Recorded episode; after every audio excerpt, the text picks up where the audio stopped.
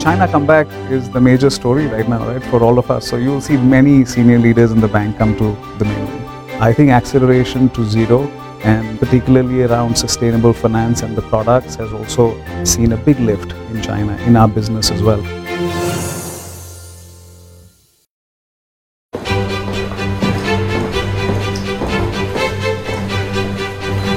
So I wanted to meet the people.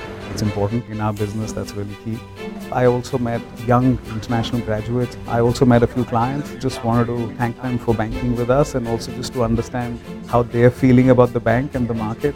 I also met a few partners, uh, Alipay and Ctrip.com. So it's a packed agenda, but you know, it's been really good.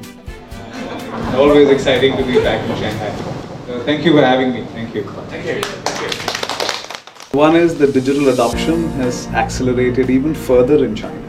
Right? It always used to be very high in China, but it's accelerated even further. I think acceleration to zero, and particularly around sustainable finance and the products, has also seen a big lift in China in our business as well.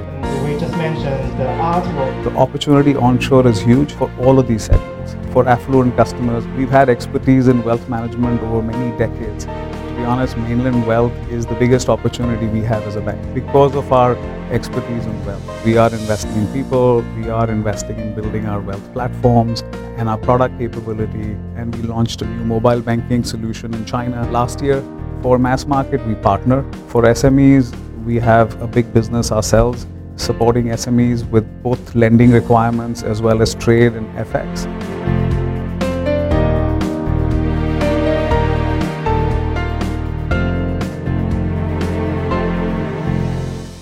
I think those opportunities existed even before the COVID period.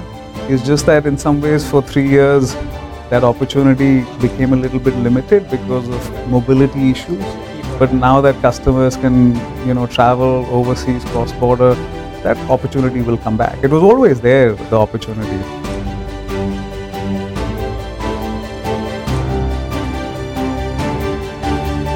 GBA is obviously a big opportunity. We were actually in the first batch of banks to get the Wealth Management Connect license. We have more than 100 products today available for customers.